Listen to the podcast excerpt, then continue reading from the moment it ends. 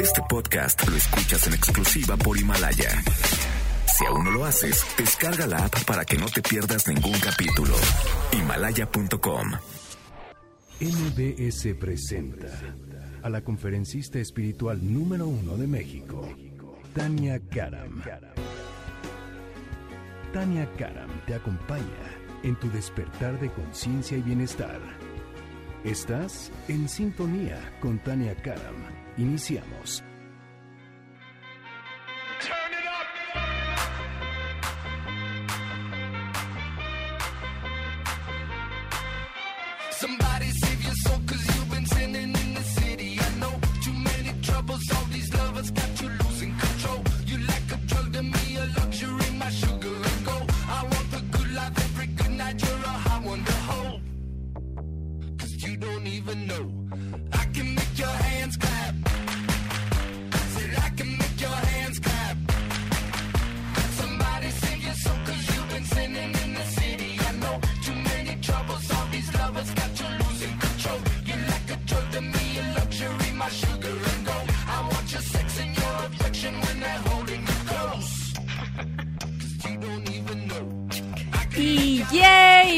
Buenos, bonitos y angelicales días tengan todos y cada uno de ustedes. Son las 9.01 de la mañana de este sabadito ya alegre. Pónganse de buenas, ya es 1 de febrero. O sea, ya, ya nos pasamos al 1 de febrero. ¿En qué momento? Pero pues bueno, con estas ganas galletosas, con este buen humor que en el que estamos empezando el día de hoy, por favor, por favor recuerda, ya lo que pasó ayer, ya pasó ayer. Deja en el pasado lo que pertenece al pasado y vamos a comenzar dándote una nueva oportunidad este día. ¿Qué te parece? Hoy, hoy no determino mi presente ni mi futuro de acuerdo a mi pasado. Hoy depende de la actitud que tengo el día de hoy, depende de la visión que tengo de mi futuro y de lo que quieras. Así es que con esa nueva actitud con la que estamos empezando el día de hoy, pues vamos a ponernos en sintonía, como se llama este programa, en sintonía con Tania Karam, su servidora. Pues en sintonía con la paz, en sintonía con la alegría, en sintonía también con las buenas noticias, en sintonía con la reflexión, porque sin reflexión y sin autoobservación no hay conciencia. Y de eso se trata este programa también, de volvernos más conscientes, porque si te vuelves más consciente, estás más presente en tu propia vida. Así es que, con eso bien dicho, yo les repito los teléfonos aquí en cabina. Bueno, se los doy, se los repito cada sábado, pero es el 5166-1025. Si usted me quiere marcar aquí a cabina, márqueme, que si tiene una preguntita, un comentario, 5166-1025. De cualquier parte del mundo mundial, ya sabe que con mucho gusto, al 01800-202-1025, le doy ya mis saludos a los que me están viendo por la camarita chismosa esa que todo lo todo lo platica lo que pasa aquí en cabina. Y también pues ya los saludo aquí que estoy transmitiendo completamente en vivo. Buenos días a todos los que me están también siguiendo por la transmisión en Instagram que es Tania Karam oficial. Karam recuerde usted que es con K. Hoy ando hablando muy de usted verdad pues aquí en Instagram los estoy empezando a leer ya también Gracias. Y abro la comunicación también por Twitter en arroba Tania Karam. Ahí nos escribimos. Pero ¿sabe qué? ¿Qué tal si empezamos bien? Primero también dando las gracias. Gracias Janine Montes, nuestra querida productora. Gracias Marion Tiveros, también nuestro querido ingeniero en audio, que siempre me encanta verlo. Pero ¿sabe qué? Vamos a empezar con el pie derecho. Vámonos a nuestra meditación inicial.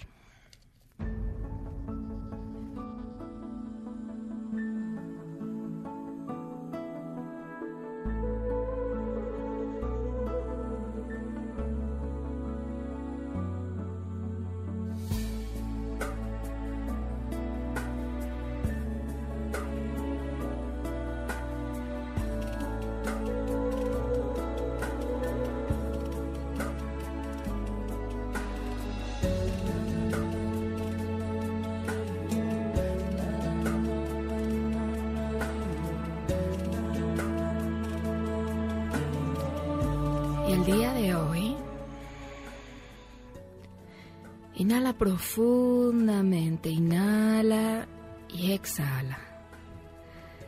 Recuerda que no hay ninguna prisa, no hay ninguna prisa para nada en este momento.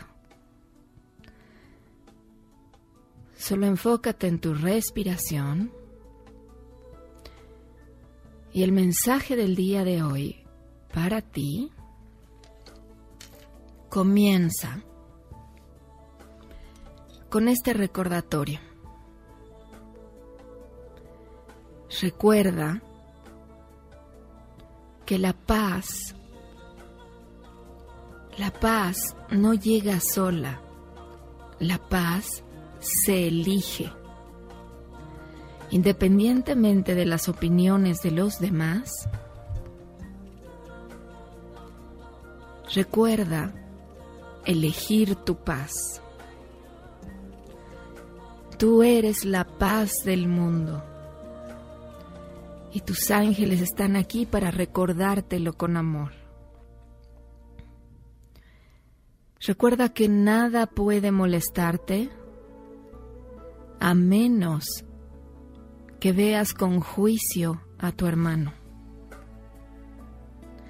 Incluso cuando su conducta o sus comentarios sean desatinados o inapropiados, invoca la ayuda, invoca la presencia, pide la paz, pide que te ayuden a ver esta situación con compasión y te sorprenderá el milagro que sucede.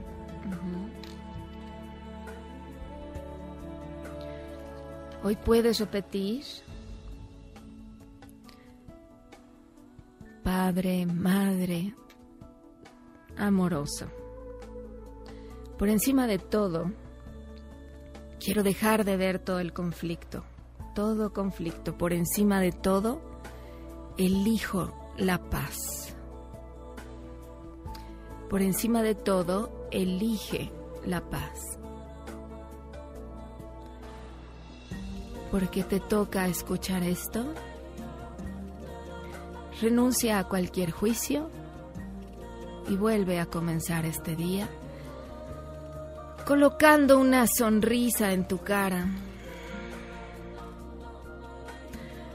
lleno de paz en tu interior, sintiendo una gratitud masiva en tu corazón, una gratitud masiva en tu corazón y siéntete simplemente contento por el lugar que ocupas en el mundo. En este instante, así como estés, así como esté la situación, así como vaya a estar, elijo la paz. Y habiendo dicho eso, pues estírate esta mañana, estírate desde tu interior, estira tus pensamientos, estírate y con esta flexibilidad que nos da el no juzgar, también recuerda que delante, detrás, a tu derecha a tu izquierda, compañeros poderosos ya te acompañan. Coloca una sonrisa en tu cara y estás listo para comenzar este nuevo día. Así es que desde este lugar, pues vamos a nuestra primera llamada.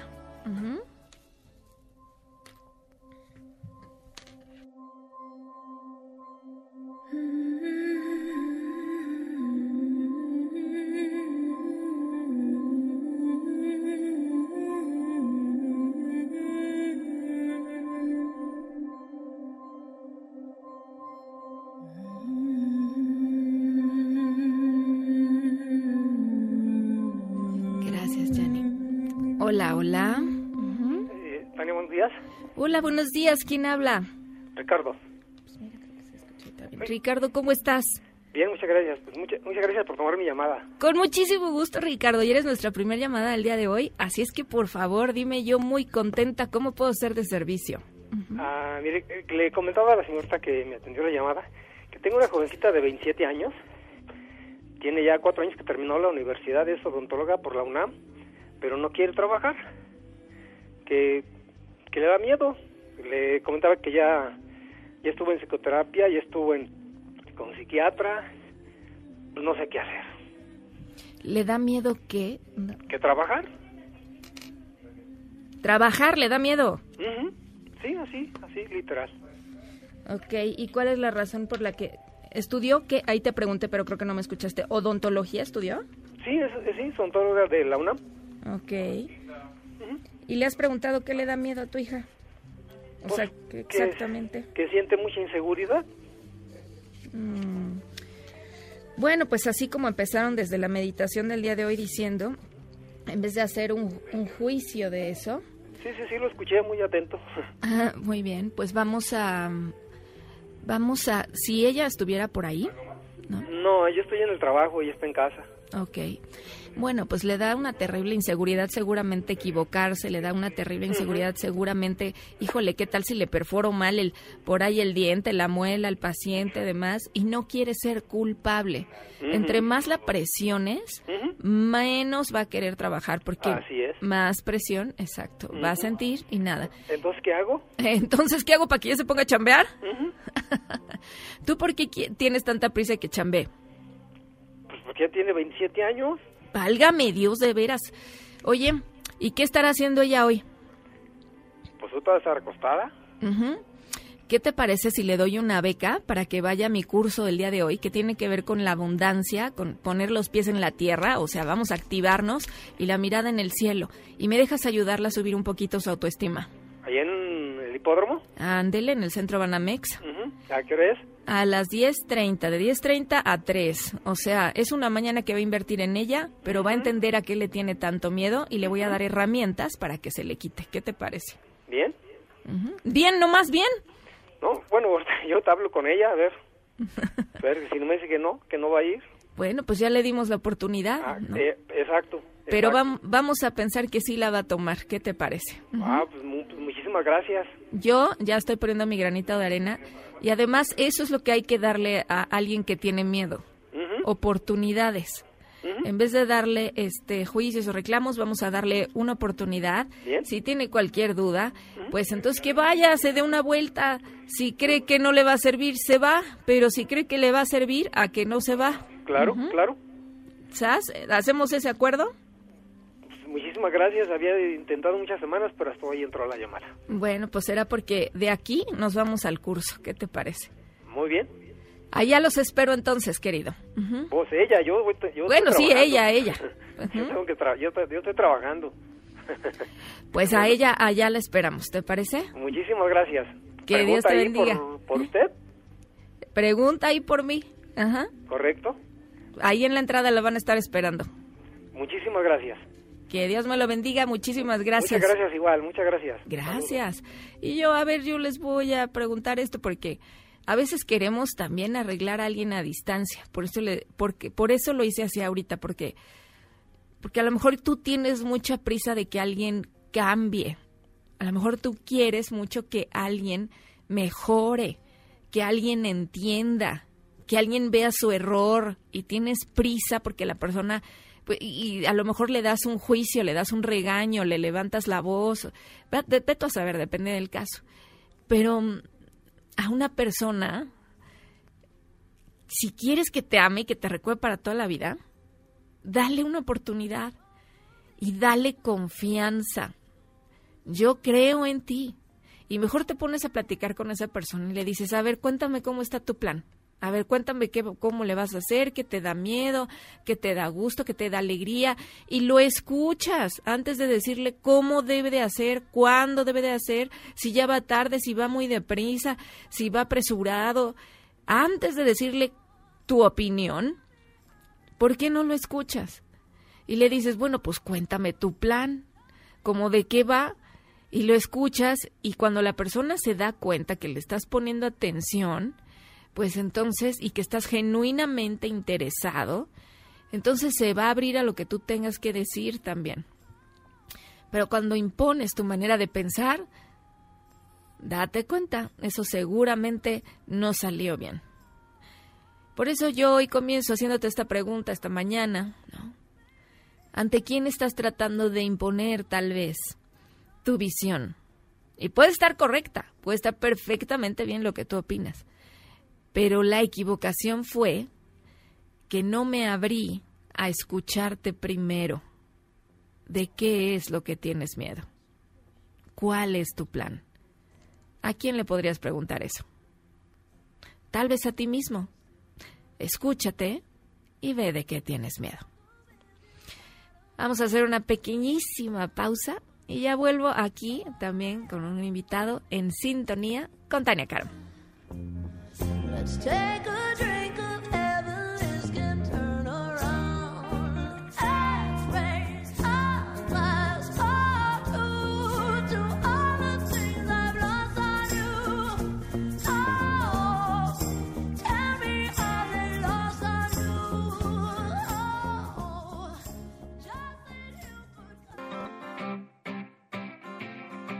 Hacemos una pausa. Después del corte, sigue en sintonía con Tania Karam. Este podcast lo escuchas en exclusiva por Himalaya.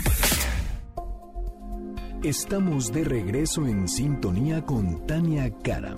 Te invitamos a unirte a nuestra gran comunidad en facebook.com diagonal Tania Karam. Regresamos para seguir abriendo nuestra conciencia en sintonía con Tania Karam.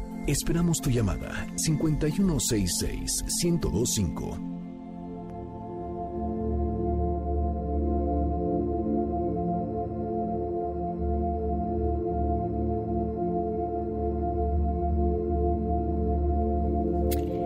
Y ya estamos de regreso aquí en sintonía con Tania Karam. Ya estamos aquí y ahorita que son las 9.17 de la mañana. Y quédese por favor, porque bueno, ahorita tengo un, un gran invitado, me da mucho gusto recibirlo.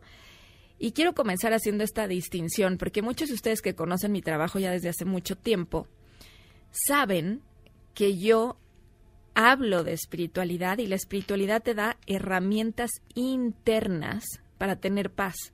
Y en nuestra vida si no tenemos paz, no tenemos nada. Podemos tener dinero, podremos tener educación, podemos, podemos tener un hijo, pero si no tengo paz, no sé disfrutar la vida. Y la religión me da recursos externos. Entonces tomo algo, la religión eh, tiene ciertos dogmas, dependiendo de la religión que se trate. Y entonces tú dices, bueno, yo soy adepto a esta religión porque creo en esos dogmas, dependiendo de la religión que sea. Entonces, entendiendo esa diferencia, hoy me llama muchísimo la atención y le doy la bienvenida a nuestro invitado que... Ay, Dios, que nos viene a platicar de un libro que acaba de sacar y le doy la bienvenida a Bernardo Carranco. ¿Cómo estás? Buenos días. Barranco, Bernardo Barranco. Barranco, ¿lo dije Sí. mal? Ay, perdóname. Carranco me dijiste. Que es economista de la UNAM y maestro de sociología del catolicismo contemporáneo por la Escuela de Altos Estudios Sociales de París, presidente del Movimiento de Estudiantes y Profesionistas MEP de la Acción Católica Mexicana, eh, secretario latinoamericano, secretario latinoamericano del Movimiento Internacional de Estudiantes Católicos, etcétera, etcétera. Podría seguir, pero ¿qué tal si comenzamos, Bernardo? Porque traes un nuevo libro que se llama AMLO y la religión. Y yo te quiero hacer primero una pregunta. ¿Qué tiene que pasar como en este escenario político como para de repente decir, oye, tú notaste eso, escuchaste ese comentario, a de repente que ya se convierta en material hasta para un libro? Sí, primero habría que partir del hecho de que el pueblo mexicano es profundamente religioso, Sí. pero al mismo tiempo en los últimos años ha diversificado sus creencias. Y hay una mega tendencia que es una caída del cristianismo, de- perdón, del catolicismo. El catolicismo va a la baja.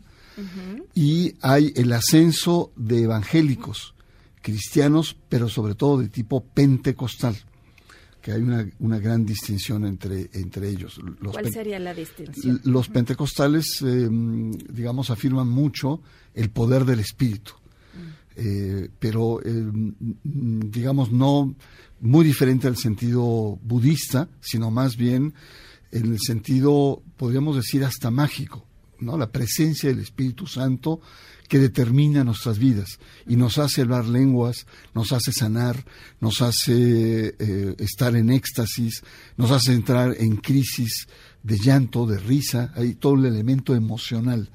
Y el otro aspecto de los pentecostales es la teología del progreso. O sea, Es- la primera, ¿cuál fue? la primera fue la presencia del Espíritu, ¿no? Y la segunda es la teología del progreso. ¿Qué significa la teología del progreso? Que Dios no solamente quiere lo mejor para nosotros en materia de, de vida, de espíritu, de alma, sino también material. Entonces, estas iglesias te ayudan a conseguir trabajo, a tener un espacio en la, en el, de, de vivienda, a tener escuela, a tener eh, salud. Es decir, también es el aspecto material.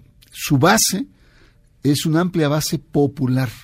Es gente que viene de la ciudad al campo, que se ve excluida por todas las instituciones, el Estado, etcétera, y estas iglesias acogen. Ahora, eh, podríamos decir, está muy bien todo esto. Son profundamente conservadoras. ¿En qué sentido conservadoras? En el sentido del rol de la mujer, tiene que regresar a la casa, el tema de la sexualidad, ¿no? Tremendamente. eh, eh, eh, y es decir, y en algunos casos hay fanatismo. Es decir, Dios es el que irrumpe totalmente en la vida de los hombres y por lo tanto la lectura que se hace de Dios es la que se debe seguir. Hay una especie de teocracia.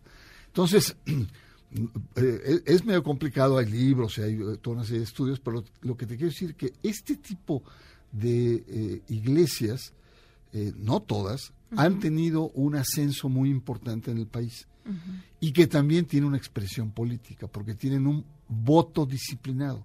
Y en América Latina han crecido y tienen bancadas evangélicas, candidatos evangélicos y también tienen Sí. hasta presidentes evangélicos. Jimmy Morales en Guatemala acaba de salir Ajá. y también estamos hablando de Bolsonaro, ni más ni menos Sí. que en Brasil, el país más grande y más poderoso de América Latina. Que además qué curioso porque ahorita que lo mencionas a él, bajan los índices de delincuencia, bajan, o sea, estamos hablando, ha cobrado como protagonismo, ¿no? En la vida política de México y a lo mejor de toda Sudamérica, tú corrígeme, por favor, Bernardo, pero empezamos a escuchar más de esta de estos comentarios, a lo mejor evangélico sería la palabra. ¿Por qué se ha vuelto tan protagónico? ¿Por qué crees? Bueno, básicamente porque sus líderes venden el voto eh, disciplinado. Es decir, las eh, tendencias electorales en América Latina con- son cada vez más cerradas, muy, muy peleadas. Ajá, Lo que exacto. vivimos en el 18 hace, eh, en- electoralmente en México es un accidente, que en América Latina son muy, muy punteadas. Entonces, cuando te dicen los evangélicos, yo te aseguro determinados números de votos seguros, los políticos entran, por una parte, y en, en otro momento, en, eh, y, eh, perdón, y negocian pues bancadas, espacios en, en los curules eh, legislativos, espacios regionales, etcétera, candidatos. Entonces, eso se debe el ascenso político. Ahora, el discurso de estos eh, movimientos es un discurso, eh, podemos decir, moralista. Eh, parten del hecho de que eh, la sociedad está ahogada en corrupción, que tenemos una clase política absolutamente alejada de la sociedad. Y entonces, muy lógico con su manera de pensar, hay que sanear la sociedad. ¿Y cómo se sanea la sociedad? Pues a través de una lógica totalmente distinta al poder, que es dictada por Dios. Y entonces ahí las cosas Ahí se ya lo empiezan a empezamos a, revolver. mezclar un poquito. Así Exacto. Se empieza, se empieza a mezclar. ¿Y cómo es este fenómeno, por ejemplo, aquí de Andrés Manuel López Obrador? Porque lo vimos todos eh, iniciando, a lo mejor, este su mandato diciéndole por un lado el Tlatuani, por acá, y entonces una en una pues un acto chamanista, a lo mejor por acá con la Virgen de Guadalupe y lanza su campaña el, ¿no? el 12 de diciembre, pero evangelista, no evangelista. ¿Cómo, lo, ¿Cómo haces tú la lectura de Mira, eso? en el libro, ahí con Roberto Blancarte, que escribimos los dos, Roberto es un eh, gran académico del Colegio de México, y tenemos dos visiones diferentes. Ah, ya ves. Eh, eh, Roberto dice que él tiene una unción, está eh, como un mandato divino de salvar al país, no solamente salvarlo en materia de, de estructura, de corrupción, etcétera, a través de la cuarta transformación, sino también de salvar el alma de los mexicanos, ¿no? Hay una, una salvación espiritual que el cual él siente que está, digamos, embonado con cambio de estructuras políticas, económicas, etcétera. Eh, otros plantean que esto que, que tú señalas, esas constataciones que los eh, evangélicos dicen, no, él es evangélico porque ora con nosotros en Palacio Nacional, ¿no? Sabe la Biblia. Eh, a cada rato en sus mañaneras y tal, la cita, y es, es casi un predicador, tiene el lenguaje de predicador. Pero los católicos dicen, no, no, no, a ver, espérame. Un presidente eh, evangélico no va a tener en su cartera la Virgen de Guadalupe, ¿no? no le va a llamar a su movimiento Morena, ni empieza su campaña el 12 de diciembre. No, este es católico.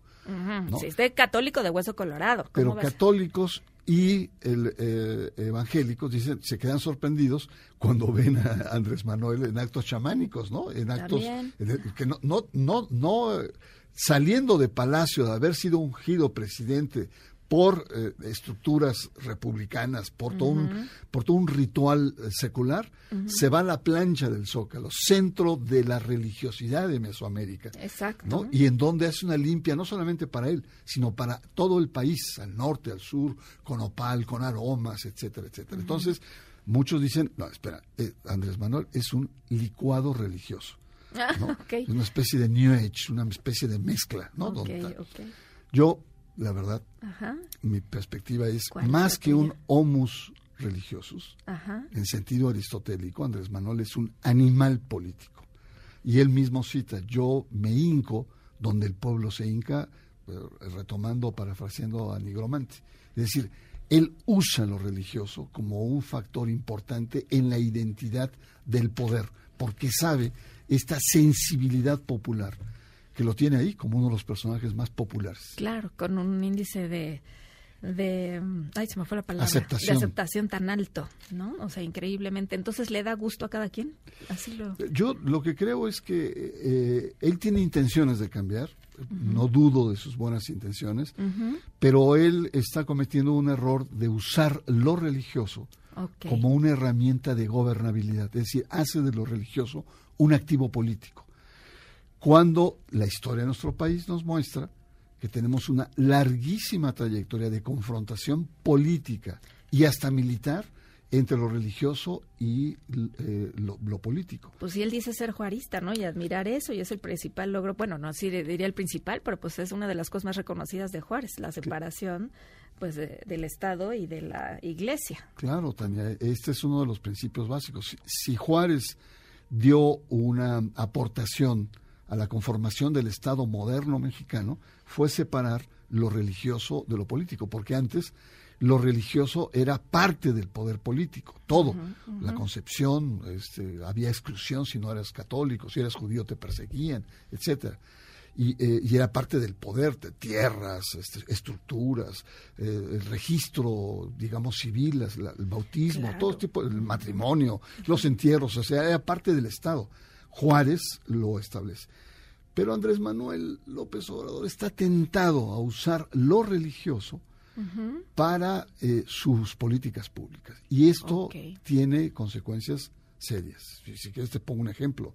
Sí. El, eh, hay unas iglesias evangélicas eh, en torno a Confraternice, Arturo Farela, que son de carácter pentecostal, es el, el pastor, y él está aplicando programas eh, sociales para jóvenes construyendo un futuro. Y en sus tweets, en entrevistas, dice, pues es- esto es sensacional, es maravilloso, porque me permite darles eh, una hora de enseñanza bíblica, de hacer proselitismo religioso. ¿Qué significa esto? Que con tus recursos, con los míos, con los recursos del Estado, estamos financiando el proselitismo religioso de iglesias muy conservadoras. ¿no? E- Este ya tiene ya una consecuencia legal, porque cuando hablamos de, de- de laicidad no solamente es una graciosa separación, tiene que tener una separación jurídica. Sí. ¿no? La laicidad es jurídica. Bueno, como eso hay muchos ejemplos. Él ha ofrecido que sus siete mil templos se conviertan en, en, en- en estructuras bancarias para poder distribuir a nivel popular los recursos. Está muy comprometido en la cuestión de migrantes. Qué bueno que haga cosas sociales, pero el problema es que lo haga en lo- las iglesias en función de su competencia. El problema es cuando ingresan o lo hace con recursos del Estado. Ahí hay que repensar, ver la orientación y el sentido. Sí, y fíjate, ahorita que mencionas eso también, el miércoles estaba en un, en un cóctel que me invitaron donde eh, se trataba de finanzas, porque pues hay que saber de todo, hay que, eh, hay que, ahorita que los estoy leyendo los, los comentarios que están po- poniendo también, hay que estar abiertos a, educar. Yo sé que hay algunas personas que no piensan que en el instante que es crítica ya no quiero escuchar nada, pero es bueno estar educados, siempre les recuerdo. Y en este cóctel este, se trataba de perspectivas económicas y financieras, las grandes calificadoras, las, las calificadoras que dan desde el punto de vista neutral, vamos a decir, no pues a los distintos países la calificación que le ponen. Y me llamó poderosamente la atención que la calificación para México y para toda América Latina, si lo hablamos para América Latina y no lo centramos solo ahorita para México o a este presidente, hablaban del mayor riesgo que hay como país, el riesgo país más grande que hay para invertir en México o Latinoamérica, ¿sabes cuál dijeron que era? Me- a mí me impresionó. ¿Cuál, cuál es? No era que si bajaban las exportaciones, no si era que se...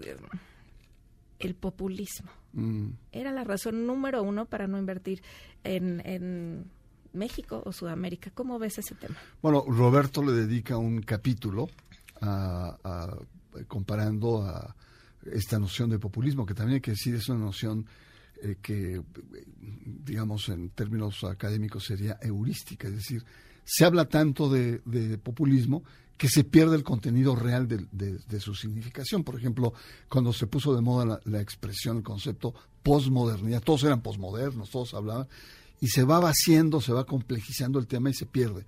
Populismo es, eh, básicamente, es un, un estilo de gobernar en donde se eh, califican los, eh, de manera muy frontal, muy radical, los buenos y los malos. El pueblo es bueno, yo estoy con el pueblo, todo lo que es contra el pueblo es malo, ¿no? Entonces el gran capital, eh, las grandes estructuras de poder, los grandes medios, y por lo tanto el, el pueblo, el pueblo bueno, es el que me apoya, además que me apoya a nivel de votos, ¿no?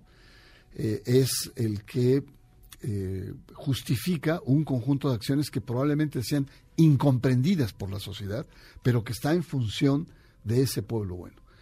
Y bueno, y un estilo, digamos, muy populachón, muy cercano, y ha habido grandes populistas en la historia de América Latina, Perón, eh, eh, eh, Cárdenas en, su tiempo, Mussolini por la derecha también. Es decir, y lo que hace Roberto Blancarte es hablar que no solamente el populismo es de, de izquierda o, o- o tiene esta connotación popularista, sino también de derecha. Incluso ahí pone a Bolsonaro. Bolsonaro también es, es populista. Y eh, Trump tiene rasgos de, de populismo, ¿no? Es decir, que habla nombre de los blancos, ¿no? Habla en nombre de la esencia ok. de la norteamericanidad. Pero a la larga es un proceso que polariza la sociedad, ¿no? Que no se sostiene y puede Es ser como muy negro, peligroso. blanco, o sea, Sí. el pueblo bueno, el pueblo malo. Eso es lo, polarizar. ¿Qué van a encontrar en tu libro? Porque sé que me queda ya a punto de despedirlo eh, para mandar a un ¿Cómo, corte. ¿Qué Tania? Si encuentran? apenas estamos empezando, yo sé, sacamos el cafecito, pero pues así está el radio, se me acaba muy rápido. Pero No, ¿qué es encuentran una- en qué? y es una delicia conversar contigo. la Ay, verdad. muchas gracias. muchas gracias. Eh, mira, lo que van a encontrar es, son elementos, eh, digamos, sociológicos, históricos, analíticos, de los riesgos que hay de mezclar lo religioso con lo político. ¿no? Esto es básicamente. Y llama a Andrés Manuel, a la cuarta transformación, a meditar lo que pueda venir a futuro. Lo que pueda venir a futuro es que va a alimentar a grupos radicales, muy conservadores, que pueden ser combatientes de las luchas y las, eh, podemos decir, conquistas de minorías, de mujeres, que han luchado mucho por tener mayores espacios en la sociedad, de las minorías eh, sexuales, de temas como aborto, de sesgar mucho más el tema de aborto, de entrar en temas, eh, eh, por ejemplo, como eutanasia o el bien morir, o todo lo que es sí. esta, esta dinámica de, la, de, la, de los nuevos descubrimientos biogenéticos con temas morales. Es decir, el libro llama a tener atención a interesante todo eso. todo el tema de la teocracia. Es decir, Dios eh, es bondadoso, todo el mundo tiene eh, el derecho de creer, el Estado laico te protege ese derecho de creer o de no creer, siempre y cuando esa creencia religiosa no quiere imponerse a los demás. El Estado laico, esa es la esencia, que guarda o crea las condiciones para que cada quien crea en libertad. Es- y qué importante es eso, porque si se pierde la libertad, ¿qué tenemos? ¿No? Exactamente. Pues te agradezco muchísimo. Otro día lo seguimos platicando, Bernardo, porque me va a encantar, o también otro día invitamos a Roberto Blancarte. Estudiosos, ¿qué dicen los estudiosos de este tema? Y aquí ya nos están escribiendo de Argentina, eh, de muchísimas partes, Venezuela y demás. Pues escuchamos a un Maduro también hablando en nombre de Dios, Claro, ¿verdad? claro. Que él se proclama que Dios lo puso ahí. Muy, mucho para dar de todo esto. Estados Unidos también les te mandan muchos salidos, ¿no? Acá tenemos un Argentina, un papa, dice. Ah, Mezclan lo- con lo político. O sea, todo muy mezclado. Eh, ok, pues te agradezco muchísimo y ya estaremos enseñando tu libro algún otro día por acá. Al contrario, un placer estar y muchas gracias. Muchísimas gracias a ti. Gracias por este espacio. Sí que tengo que hacer una pequeña pausa, pero ya volvemos aquí en sintonía con Tania Karam.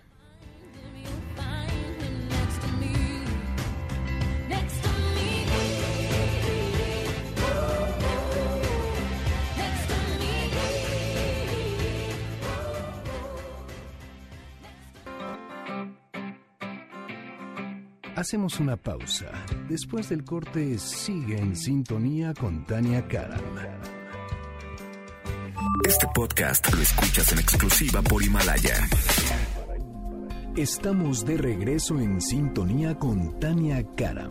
Te invitamos a unirte a nuestra gran comunidad en facebook.com diagonal Tania Karam. Regresamos para seguir abriendo nuestra conciencia en sintonía con Tania Karam. Esperamos tu llamada 5166-1025.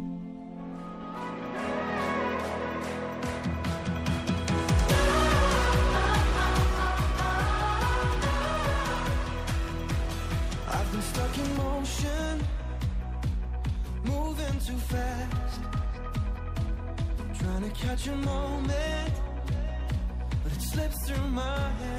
Y ya estamos de regreso aquí en sintonía con Tania Karam. Ay, yo contentísima como siempre de estar en este espacio y de, y de seguir entrando en contacto con ustedes. Así es que creo que está nuestra siguiente llamada ya lista, ¿verdad? Ok, vamos.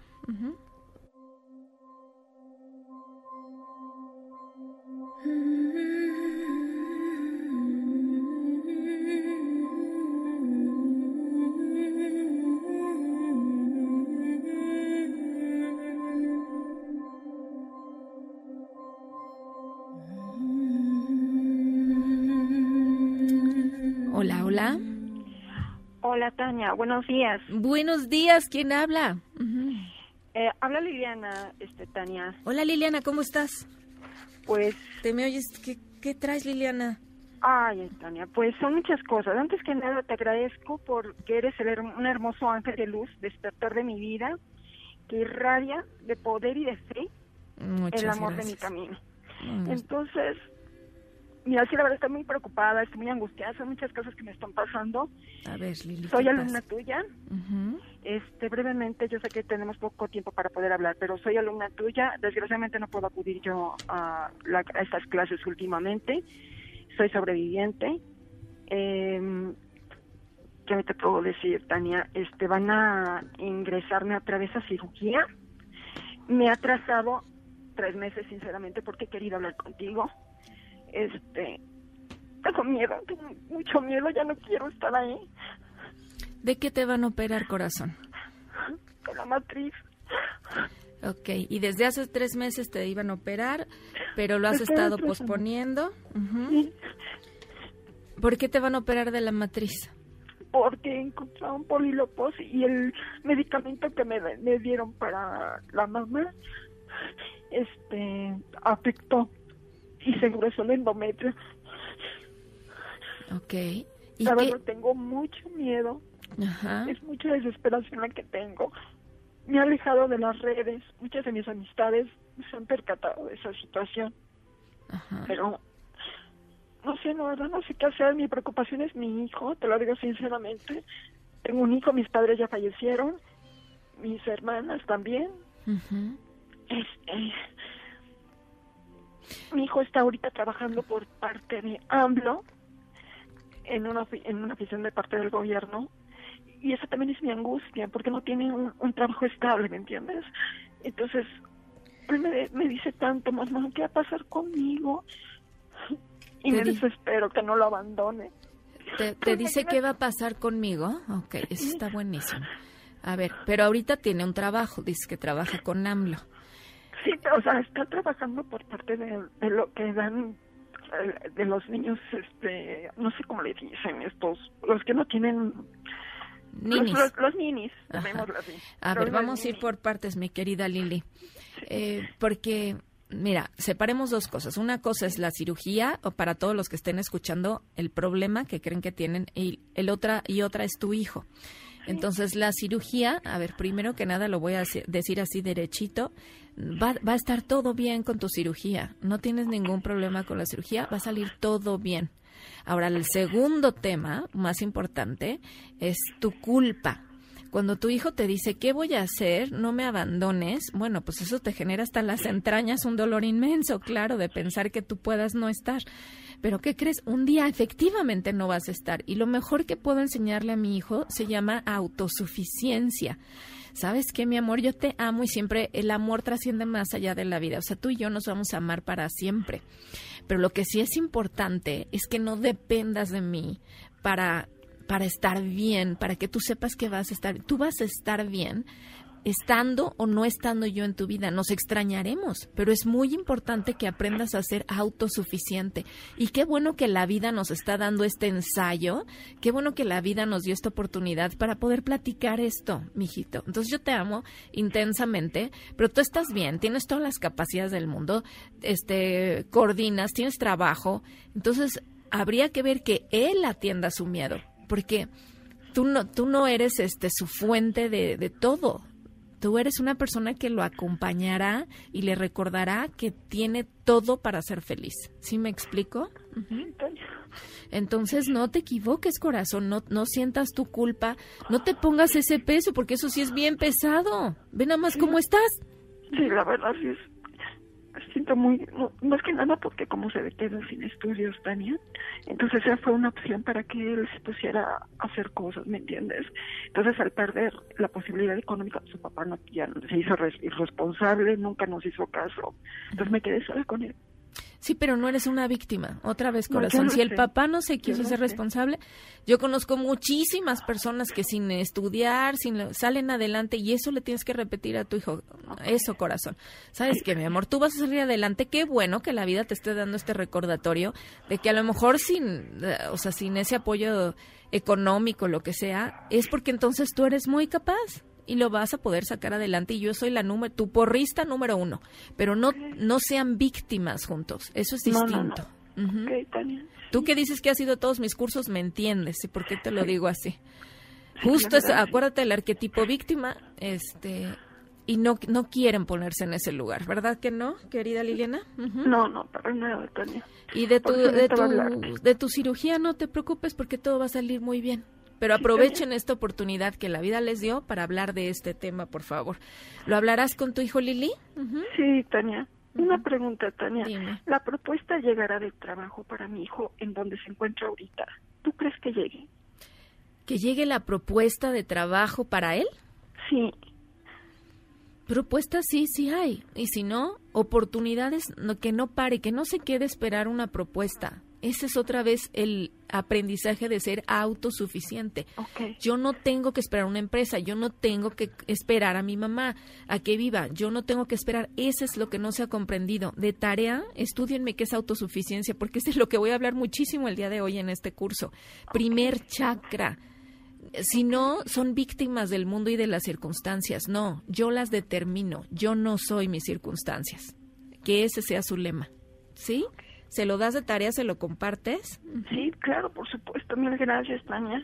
Te lo agradezco corazón. muchísimo. Te abrazo con todo mi corazón. Espero después de mi cirugía poder presentarme contigo y sepas quién soy. Nomás lo único que te puedo decir es a la que le pusiste una pulsera en, allá en la Casa del Lago, si me ubicas. ¿En la casa del lago? ¿En el restaurante? De la- Sí, Ah. te dije algo de Metatron. Uy, no, pues, pues a ti, corazón, te digo yo que te puse la pulsera. Pues Sí, dice, me pusiste una pulsera. Este, Pues- yo, te, yo te entregué la pulsera ah, ya. y este y me la pusiste. Te pedí de favor. Pues lo importante es que todo va a salir bien. Te lo agradezco mucho y agradezco muchísimo, muchísimo este, a Janine y sobre todo los seres de luz. Pues bendiciones, ya está. Y váyase a hacer la tarea. ¿Le parece bien, Lili? ¿Tenemos ¿Quién un trato? conmigo? Sí, Tania, ¿con quién está conmigo? O Miguel. si tengo algún mensaje. Miguel. No, el mensaje ya te lo acabo de dar. Y empieza con autosuficiencia y se acaba con autosuficiencia y todo lo que hay en medio. Es lo más importante que hay que aprender. ¿Y quién tengo? A Me ver, ten- háblame a mí. a Miguel. Me tengo que ir a un corte comercial, corazón, pero bueno, a hacer la tarea. ¿Sale? Creo que ya se, se cortó ahí. ¿Está bien? Pues a ver, ¿cómo se escucha Lili? ¿Qué te dice a ti? ¿Qué te transmite? Porque si te tocó ver a Lili, así te pones cuando te da miedo. ¿Qué mensaje le estás mandando universo cuando te pones así? Porque acuérdate, no es el juicio. Si te tocó escucharla, por algo es. Autosuficiencia. Ya volvemos, estás en sintonía con Tania Caro.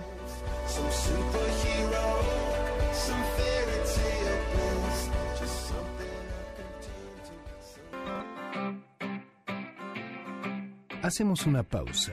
Después del corte, sigue en sintonía con Tania Karam. Este podcast lo escuchas en exclusiva por Himalaya.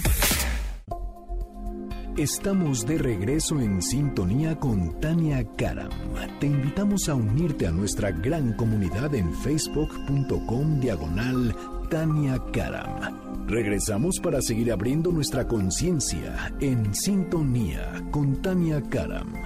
Esperamos tu llamada 5166-1025. Qué fresca es la sombra que ofrecen, que limpia el agua dulce de sus miradas. Es por ti que empieza un nuevo día. Hay ángeles entre nosotros. Ángeles entre nosotros. Ángeles entre nosotros. Dos, tres horas para disfrutarte dos de cada siete Ya días estamos de regreso aquí en sintonía con Tania Karam. Y saludos hasta España, que también están escuchando. Saluditos a todos los que ya están aquí siguiendo la eh, transmisión completamente en vivo en Tania Karam Oficial. Aquí los saludo desde mi Instagram. Acá nos estamos viendo. Saludos Ecuador, también a todos por allá. Y de aquí me voy corriendo justamente ya al centro Banamex para darles este curso, Tu Poder Creador, Salud y Abundancia. Muchas veces pensamos que lo material está este, peleado con lo espiritual. ¿Y cómo? ¿Cómo podría estar peleado con algo? O sea, la espiritualidad no está peleada con nada. Tu ser no está peleado con nada.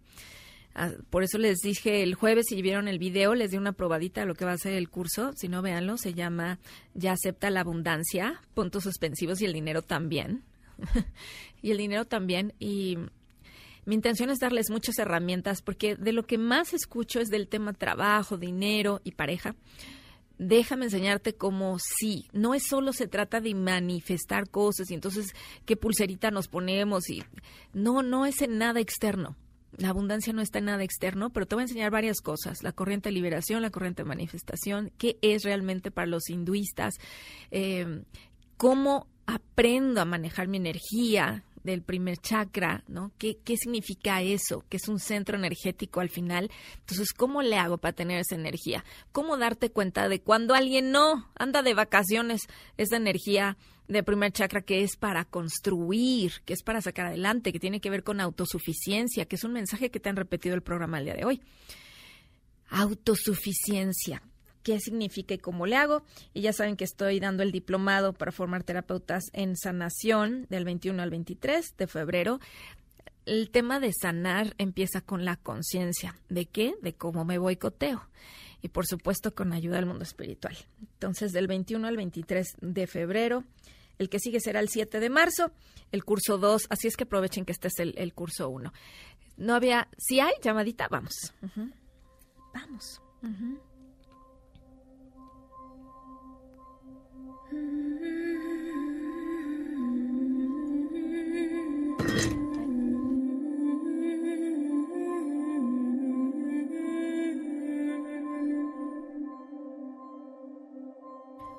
Hola, hola, ¿quién habla?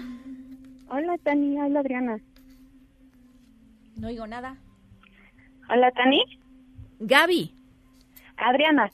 Ay, Adriana, ¿cómo estás, Adriana? Tani, muy feliz. Me duele la panza de la emoción, pero súper contenta. No, que no le duela la panza, a menos que sea de comer muchos tamales, eso sí.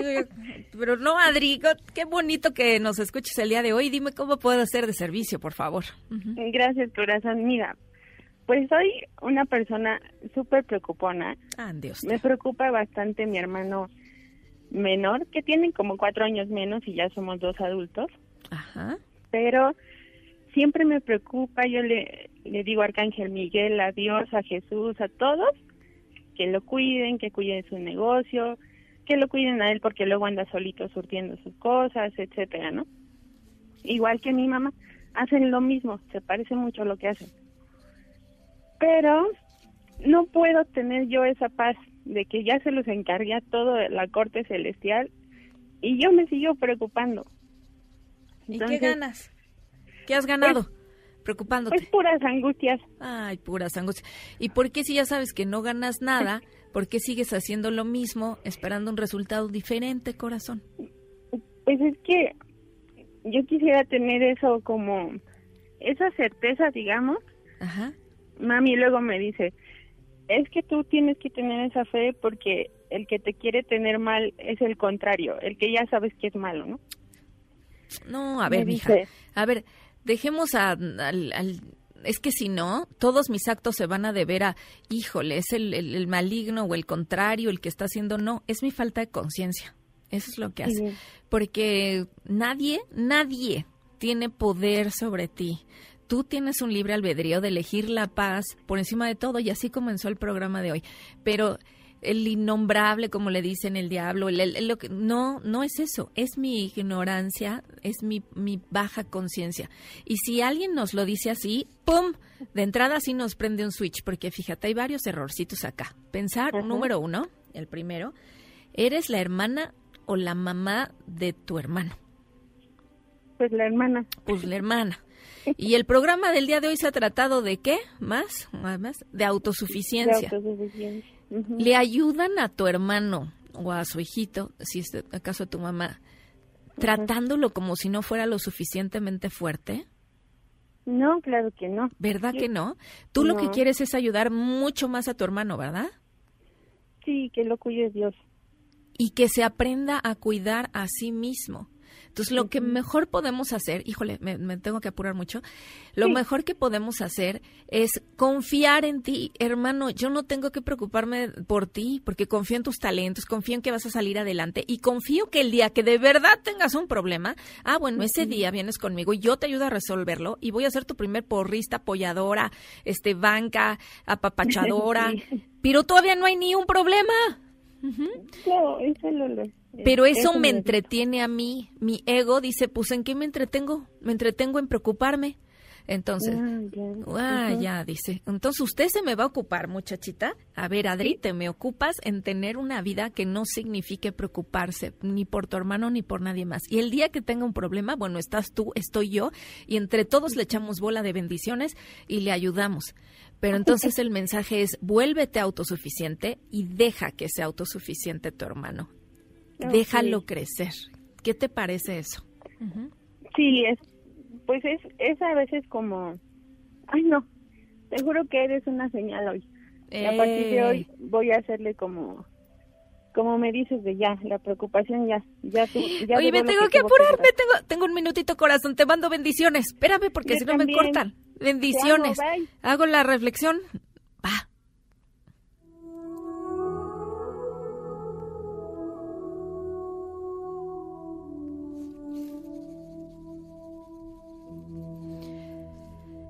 Tu mensaje del día de hoy comenzaron diciéndote, recuerda elegir la paz por encima de todo lo que creas externo.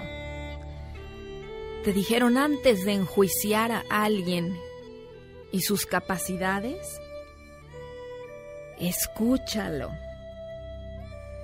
Te hablaron marcadamente de la autosuficiencia. La autosuficiencia se traducirá en confianza. No hay forma más amorosa de decirle a alguien que lo amas que diciéndole que confías en Él. No caigas en la arrogancia de creer que tú sostienes al otro. Es tu amor el que nos une y el que nos ayuda a salir adelante. Sobreproteger es también una forma de maltrato. Hoy no sobreprotejas, hoy da alas, hoy dale alas y ayúdale a su renacer. Pues no hay acto más amoroso que confiar en ti. Confía en ti mismo y confía en los que te rodean y los verás crecer. Y te verás crecer. Así sea, así ya es. Me voy corriendo al centro Banamex, allá los veo 10.30 de la mañana y a mí no me queda más que decirte muchísimas gracias por habernos sintonizado el día de hoy. Se quedan en Autos y Más con José Ramón Zavala y ya saben, recuerda lo que siempre te digo, se nos pasa muy rápido la vida. ¡Te quiero!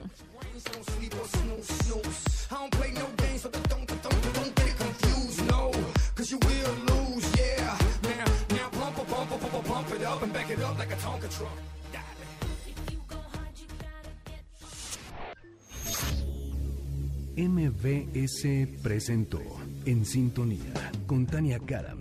Te esperamos en la siguiente emisión para seguir creciendo en espiritualidad y conciencia. Tania Karam en Sintonía. Este podcast lo escuchas en exclusiva por Himalaya. Si aún no lo haces, descarga la app para que no te pierdas ningún capítulo. Himalaya.com